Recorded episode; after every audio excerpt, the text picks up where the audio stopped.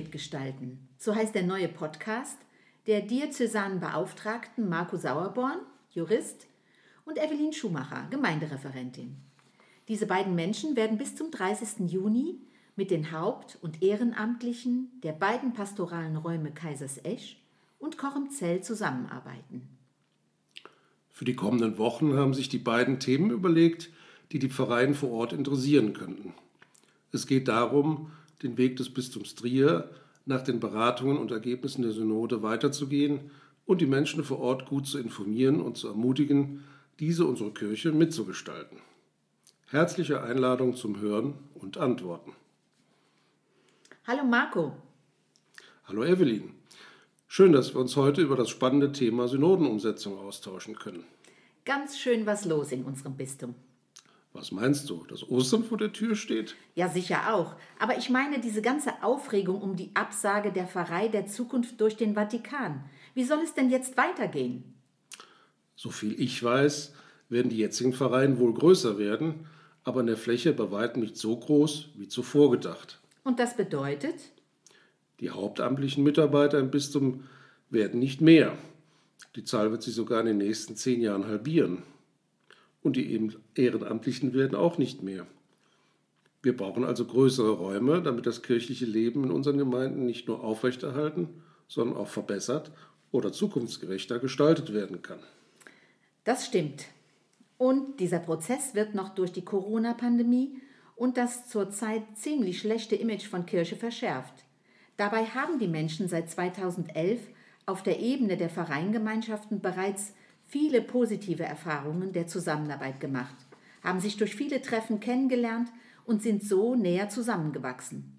Ich kenne so viele Vereine, die eine gemeinsame Vorbereitung der Erstkommunion, Firmung oder auf der Ebene der Jugendarbeit praktizieren. Was passiert denn jetzt gerade? Das Bistum hat sich folgende Ziele gesetzt.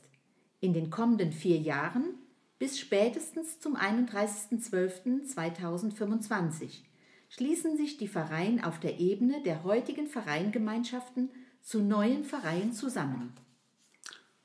Es werden pastorale Räume neu gebildet.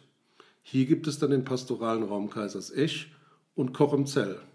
Lokale und diözesane Beauftragte sind eingesetzt, um zu ergründen, was es vor Ort für die geplante Neugründung von Pfarreien braucht. Ja, und für diese beiden Räume sind wir, die Diözesanbeauftragten und Rudolf Schneiders, Michael Presang, Pfarrer Hermann Josef Flöck und die Linde Schmidt sind die lokalen Beauftragten für den pastoralen Raum Kaisersesch. Pfarrer Paul Diederichs, Rudolf Zabelberg und Beate Kolb sind die lokalen Beauftragten für den pastoralen Raum Kochenzell. Ihre Aufgaben sind vielfältig. Sie leiten und planen im Team diese Sondierungsphase und bringen ihr spezifisches Wissen über die lokale Situation ein. Ja, und wir hören und informieren gemeinsam die Menschen vor Ort über die Veränderungen, die im Bistum anstehen und tragen die Ergebnisse zusammen. Und was bedeutet dann sondieren? Das kenne ich bislang nur aus der Politik. Es bedeutet, dass wir als Team die Situation vor Ort detailliert betrachten und den Räten, Gremien und Verbänden vor Ort genau zuhören und erfragen, ob es eine Bereitschaft gibt, mit anderen Pfarreien sich zusammenzuschließen. Am Ende bekommt jede Pfarrei einen Überblick über die Entwicklungsschritte, die für einen Zusammenschluss der Pfarreien notwendig sind. Die Beauftragten geben der Bistumsleitung Auskunft über die Ergebnisse und schauen auf den zeitlichen Rahmen, den es braucht, um sich zusammenzuschließen. Das hört sich spannend an und bedeutet, die Menschen brauchen genaue Infos über die nächsten Schritte. Vor allem, weil im Herbst dann noch einmal Vergemeinderatswahlen anstehen. Richtig. Das betrifft vor allem die verwaltungstechnischen und rechtlichen Angelegenheiten einer Zusammenschließung mehrerer Pfarreien. Gerade die Wahlen im Herbst sind davon betroffen. In jeder Pfarrei finden Wahlen statt. Es gibt drei Möglichkeiten der Wahl eines Pfarrgemeinderates. Die erste Möglichkeit ist die Wahl eines klassischen PGR, wie wir sie kennen. Die zweite Möglichkeit ist die Wahl eines Kirchengemeinderates. Und schließlich die dritte Möglichkeit, die Direktwahl in den Vereinrat. Dann kann sich also jede Pfarrei entsprechend den örtlichen Gegebenheiten für eines dieser drei Modelle entscheiden. Damit können Sie flexibel auf die Situation vor Ort reagieren. Ja, Und jeder PGR wählt dann den Verwaltungsrat. Normalerweise dürften aber erst 2022 wieder Wahlen hier anstehen, da sie erst 2019 gewählt haben. Was ist, wenn die Pfarrei die zweite Möglichkeit, einen Kirchengemeinderat wählen möchte? Dieser Rat, der sowohl die Aufgaben des Pfarrgemeinderates als auch die Aufgaben des Verwaltungsrates wahrnimmt, braucht die Zustimmung des Verwaltungsrates. Okay. Und die dritte Möglichkeit ist dann, die Pfarrei verzichtet auch auf die Wahl eines eigenen Pfarrgemeinderats, weil sie zum Beispiel nicht mehr genug Menschen findet, die dieses Amt ausüben wollen. Und sie entscheiden sich für die Direktwahl in den Pfarreienrat. Ja, genau. Das bedeutet, die Gemeindemitglieder wählen ihre Vertreterinnen und Vertreter direkt in den Pfarreienrat. Und das ist neu.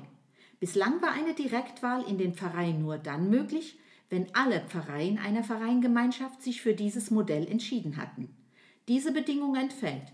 Damit gewinnen die Pfarreien bei der Wahl des für sie passenden Modells noch einmal an Flexibilität. Ich verstehe. Zukünftige Pfarreienräte setzen sich aus Delegierten und gewählten Mitgliedern zusammen. Ja, aber was mir ganz wichtig ist, selbst wenn vor Ort keine PGRs zustande kommen, wird es hoffentlich Teams geben, die zum Beispiel einen Frühschoppen nach dem Hochamt organisieren oder den Besuchsdienst der Senioren übernehmen. Ich sehe darin eine Chance, dass engagierte Menschen nicht mehr für alles und jedes zuständig sind. Ich glaube, das ist zukunftsfähig, weil die Menschen in unserer Gesellschaft sich lieber punktuell einbringen wollen. So, Marco, das war mal ein erster Aufschlag. Wir hatten uns überlegt, dass wir gerne Ihre Fragen zu dem Gehörten im Dekanatsbüro bei Dietlinde Schmidt sammeln würden. Genau. Und in einem hoffentlich vielleicht weiteren Podcast zum Thema Wie geht das wirtschaftliche Zusammenwachsen der Pfarreien, Klarheit und sichere Informationen gerne weiter besprechen könnten. Wir danken ganz herzlich fürs Zuhören beim Podcast. Wir wollen Kirche mitgestalten und wünschen Ihnen eine gesegnete Fastenzeit ein frohes Osterfest und wir freuen uns, Sie digital oder in Präsenz kennenzulernen. Bleiben Sie gesund. Ihr Markus Sauerborn und Evelyn Schumacher.